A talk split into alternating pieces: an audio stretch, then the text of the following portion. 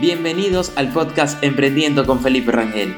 ¿Estás preparado para recibir herramientas y recomendaciones que te ayudarán a lanzar o mejorar tu negocio? A partir de este momento disfruta de un nuevo episodio de Hablemos de Emprender.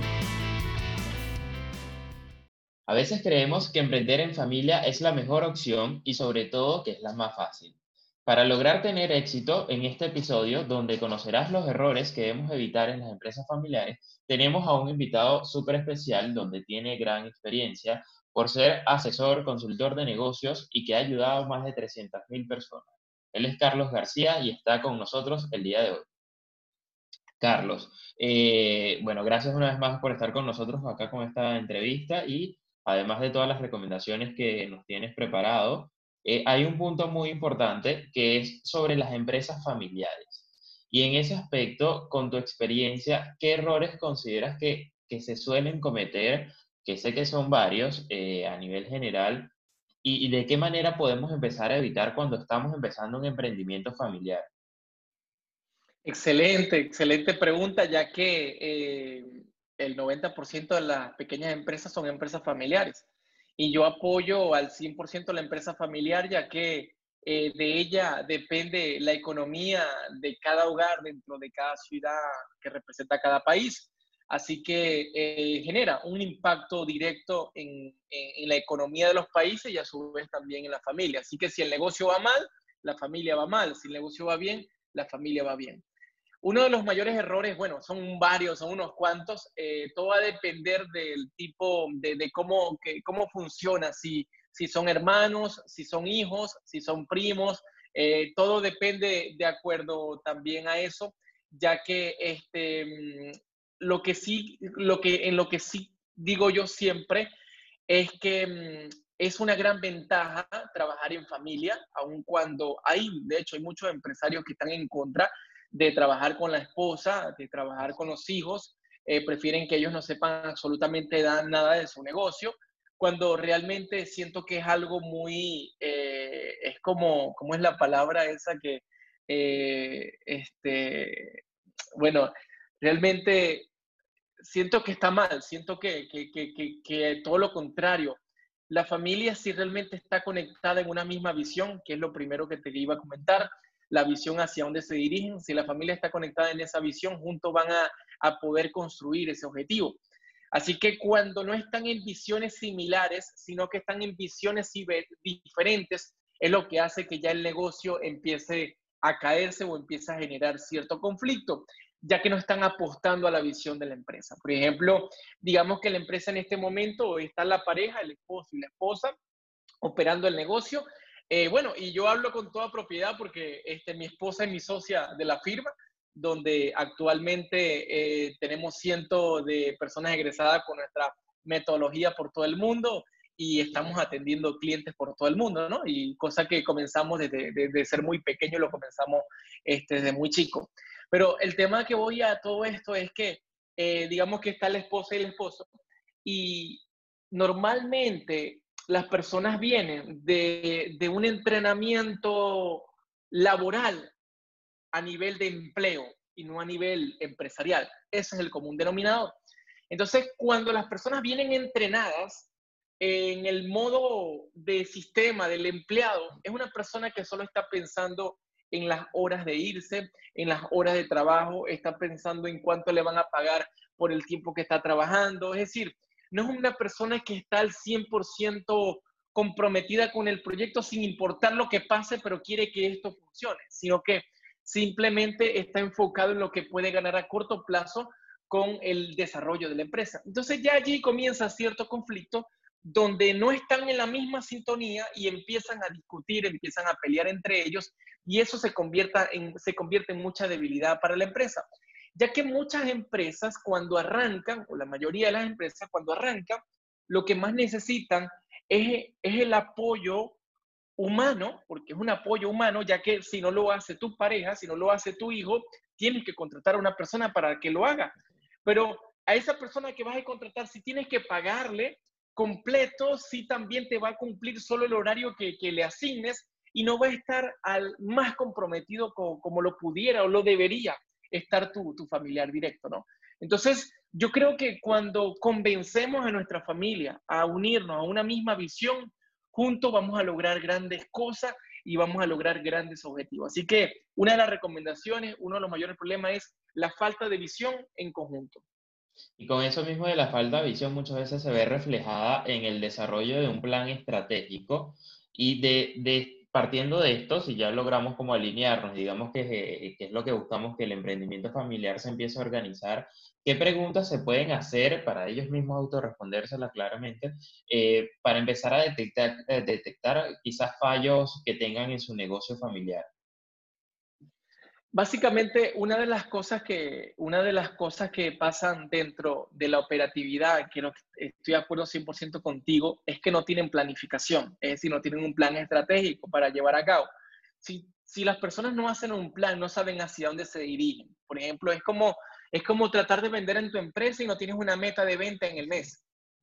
Es decir, si tú no tienes una meta trazada, no vas a lograr absolutamente nada porque no, no tienes un motivo. Al final, la motivación para que se logre, para que se tenga, se necesita tener un motivo. El motivo es la meta que tienes. Entonces, si no tienes una planificación bien estructurada para poder llegar a un objetivo, todos los días no van a remar por ese objetivo. Simplemente van a esperar que las cosas sucedan de la forma como, como, como la marea se los puede traer y ellos con los brazos cruzados esperando en el negocio o en su casa que todo se solucione solo. Así que eh, siento que en el punto que has comentado sobre la planificación estratégica, lo es todo y es, es parte de la base para poder empezar a encontrar mejores resultados y de esa manera no se pongan a buscar atajos y, y, se mantengan en el camino que es enfrentando los obstáculos que se van a encontrar y de esa manera pronto van a encontrar los resultados. Otra cosa que te quería agregar allí es que muchas veces eh, muchos empresarios o pequeños empresarios quieren recorrer un camino sin ningún tipo de obstáculos. Es decir, ellos quieren ya el camino listo como que la fórmula perfecta para llegar al éxito. Y eso no existe.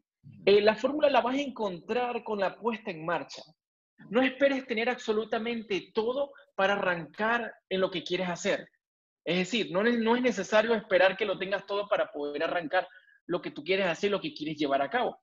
Ahora, lo que, te va a ayudar a poder corregirte en el camino y a poder dar con la fórmula que realmente te funciona es, que, es, es cuando tú te pones en acción constante sin importar las equivocaciones o los errores que puedes cometer en el camino. Eso es lo que te hace corregir durante el proceso.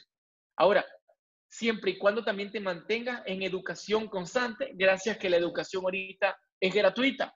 La formación, la educación en este momento es gratuita. Con solo entrar a internet te vas a poder nutrir de mucha información de valor que podemos encontrar en las plataformas. Y de esa forma vas a poder rebatir cada obstáculo de una mejor manera. Le podemos incluir, Carlos, también otra opción que, bueno, es hacer un diagnóstico eh, sería bueno darles las especificaciones de, de, la importancia que puede tener esto, porque aquí vas a tener un experto que te va a dar una visión externa, y sea un consultor, un asesor, un mentor, con el término que le estés manejando y la metodología que esté trabajando, te va a poder quizás dar una perspectiva mucho más completa y más clara de lo que necesitas en tu negocio. 100%, 100%. El primer paso de nuestra metodología dentro de la consultoría PAU, nuestro primer paso es diagnosticar la empresa. Y es que muchas veces la empresa es como, es como aquella, aquel paciente que llega al consultorio y tiene un dolor en el estómago y le dice al doctor que lo opere. No, doctor, es que tengo un dolor y quiero que me opere. Y el doctor va a decir, ¿cómo te voy a operar? No puedo operarte, yo tengo que ver, tengo que diagnosticarte, tengo que mandarte a hacer unos exámenes, tengo que ver qué es lo que tienes para poderte operar.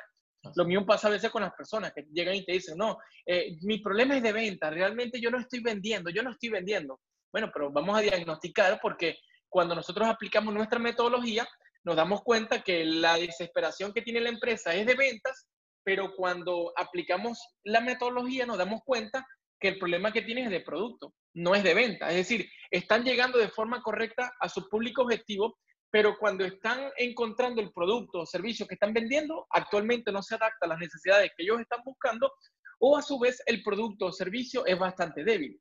Entonces, ya eso es una gran debilidad y ¿qué hace? Estás gastando mucho dinero eh, en tratar de captar clientes que al final los estás quemando. Están llegando los clientes, pero los estás perdiendo y son clientes que no van a volver más porque simplemente están llegando, se están dando cuenta que lo que estás vendiendo no les interesa y ya se le va a quedar de esa manera que tú vendes solo eso. Entonces, de, ya eso es una gran debilidad, el querer buscar clientes sin estar preparado para poderle vender. Entonces, lo más importante es diagnosticar la empresa y para eso eh, les tengo una excelente noticia, a, noticia de autoaudiencia en, nuestra, en mi perfil directamente en arroba consulpiso García. Van a poder encontrar un enlace que los va a llevar al programa social Salvando Negocios. Nosotros tenemos un programa social donde las, las empresas que realmente tengan la necesidad y no tengan la oportunidad de poder este, reservar un diagnóstico de negocio eh, directamente conmigo o con cualquiera de nuestros consultores, va a tener la oportunidad de aplicar a este programa social que es totalmente gratuito, donde llenan un formulario y de allí el equipo semanalmente siempre está seleccionando empresas que necesitan apoyo para su negocio.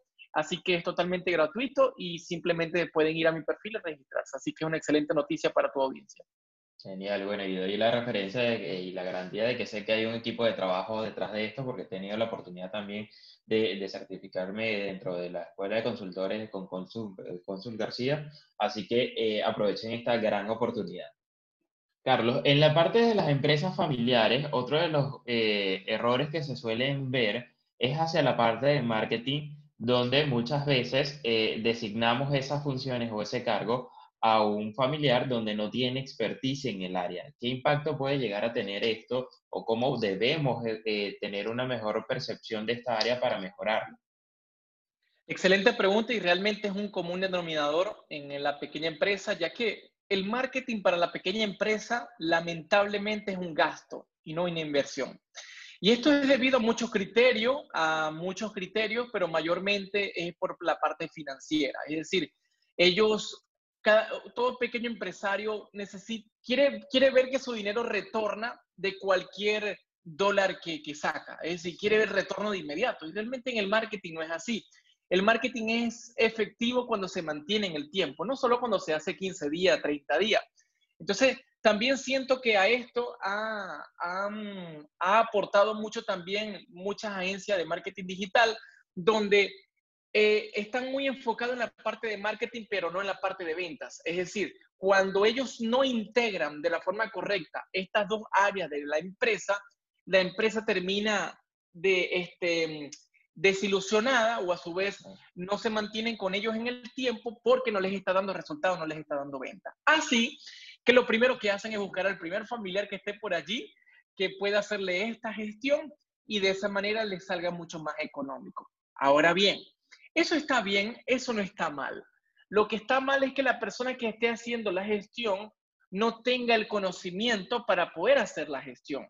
Entonces, si es un tema de conocimiento, mi mayor recomendación es que busquen y le paguen a esta persona cursos, capacitación y entrenamientos para que se forme en ese área, ya que va a manejar la cuenta de la organización, de la empresa. Entonces, esa persona necesita tener todas las herramientas que pueda tener para hacer un buen trabajo y no entregarle eso por entregarle o a su vez porque la persona medio eh, le, gusta o ha visto por allí por internet cómo se hace. No, es una persona que realmente tiene que capacitarse y por supuesto que tiene que gustarle lo que hace, porque eso es otra cosa. Muchas veces les entregan esta función, esta responsabilidad a un familiar que detesta hacer eso. Es decir, al final no se va a hacer nunca un excelente trabajo. Entonces, no es que no, no, es que no esté de acuerdo, sino que de lo que estoy, de lo que no estoy de acuerdo es que deleguen esa función en una persona que no esté capacitada para realizar esa función. Claro, y derivando de esto que, que podemos tomar, y ya habías hecho un poco mención, porque muchas veces se van con esta opción de la, del familiar inexperto porque o no le pagan o le pagan muy bajo a lo que debería de ser un salario. Entonces me quedo con esto para poder también conversar sobre el costo de oportunidad, porque muchas veces eh, veo, tantos emprendedores que cuando le preguntas o haces revisión de su estructura de costo y sus finanzas, su administración, no tienen un sueldo fijo y desde mi punto de vista eso es un gran fallo porque quizás entiendo que cuando estamos iniciando nuestro emprendimiento no tengamos el nivel de ventas adecuado para establecernos un sueldo fijo, pero debemos tener proyección con eso para poco a poco irlos estableciendo. Eh, este error también lo has visto mucho dentro de los emprendimientos que tú has asesorado, Carlos. 100%. Es que toda empresa, toda pequeña empresa pasa por esta etapa donde no tienen, eh, por ejemplo, eh, inicialmente el dueño de la empresa no piensa en tener un sueldo porque lo que le interesa es que su producto o servicio se venda. Así que no le interesa el, ganar dinero a él, sino que eso funcione. Ahora bien, donde se empieza a encontrar con la realidad es cuando tiene que pagar los gastos de su casa. Es cuando dice, ella va. Entonces, ¿cómo funciona esta parte? ¿Cómo yo pago? ¿Cómo mantengo la casa? Y por supuesto, es que si tú no estuvieras manejando la empresa, lo estuviera haciendo otro y ese otro tendrías que pagarle.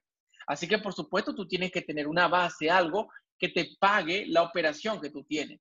Ahora, una recomendación que yo les doy a los pequeños empresarios es que no se la pongan fácil, es que no se ponga un sueldo por todo lo alto, un sueldo en donde, bueno, esto me va a pagar mi estilo de vida y de esa manera la, empresa que se caiga, pero yo me pago todas mis cosas. No, realmente no es lo que tenemos que hacer. Todo contrario. De hecho, tenemos que ser claro de cuál es nuestro gasto fijo, cuáles son nuestros gastos fijos, nuestros gastos familiares, de los cuales nosotros por lo menos debemos tener como base de que nos lo genera la empresa que al principio la empresa no lo da siempre y por eso es mucho más cuesta arriba crecer la empresa o lograr que la empresa se desarrolle porque le empezamos a quitar el dinero a la empresa para poder pagar nuestros gastos. Entonces, eso hace que la empresa se sienta ahogada y la empresa te habla. La empresa te dice, oye, tú todos los meses me quitas y me quitas y me quitas dinero, y, pero no me inviertes nada a mí todo te lo llevas tú y, pagas tus cosas, pero a mí no me estás invirtiendo, tal cual. Es una conversación que se, se sostiene entre el propietario y la empresa. Entonces, en esta posición, el empresario, el pequeño empresario, debe buscar la manera de, tener una base, luego que ya logra la, la, buena movilidad, el buen flujo de venta que tiene su negocio, su servicio, tenga una base de, para poder generar como ingreso. Si, si la persona tiene unos gastos fijos de dos mil dólares mensuales, un ejemplo cualquiera, dos mil dólares mensuales, mira, como base la empresa que te tenga por lo menos unos mil dólares mensuales. Yo le recomiendo el 50% como base y el otro 50% sea una compensación, un porcentaje que tú te pagues por la venta de tu propia empresa. ¿Ves? Es decir, que tú te exijas mensualmente para poderle vender a la empresa y por cada venta tú tengas un porcentaje, ya sea un 20, un 30, un 40%, tengas un porcentaje solamente de la venta. Y eso va a ser un motivo para que no te quedes así cómodo, porque bueno, como ya tienes unos clientes que pagan el flujo constante, ya tú te vas a quedar cómodo. No, estimado, no se quede cómodo porque sus gastos son de 2.000 y la empresa solo le va a pagar 1.000. Así que el otro restante lo debe comisionar, lo debe sacar con comisiones. Así que siento que todo dueño de una empresa debe tener un motivo y debe tener una meta para poder encontrar mayores ventas y de allí encontrar un porcentaje y de esa manera puede ayudar financieramente a la empresa a que se pueda capitalizar, que es una de las tareas más difíciles para toda pequeña empresa, lograr tener un buen capital de trabajo. Gran mensaje de Carlos García. Muchísimas gracias una vez más por estar con nosotros en este espacio. Te hablemos de emprender. Gracias también a toda la audiencia que nos acompañó. Habló para ustedes Felipe Rangel. Recuerden mi cuenta de Instagram como arroba soy Felipe Rangel. Y nos escuchamos en un próximo programa de Hablemos de Emprender. Terminamos esta sesión, pero te espero un nuevo episodio y recuerda que puedes suscribirte en tu plataforma favorita para continuar escuchando este podcast a través de Spotify, YouTube, Apple o Google Podcast.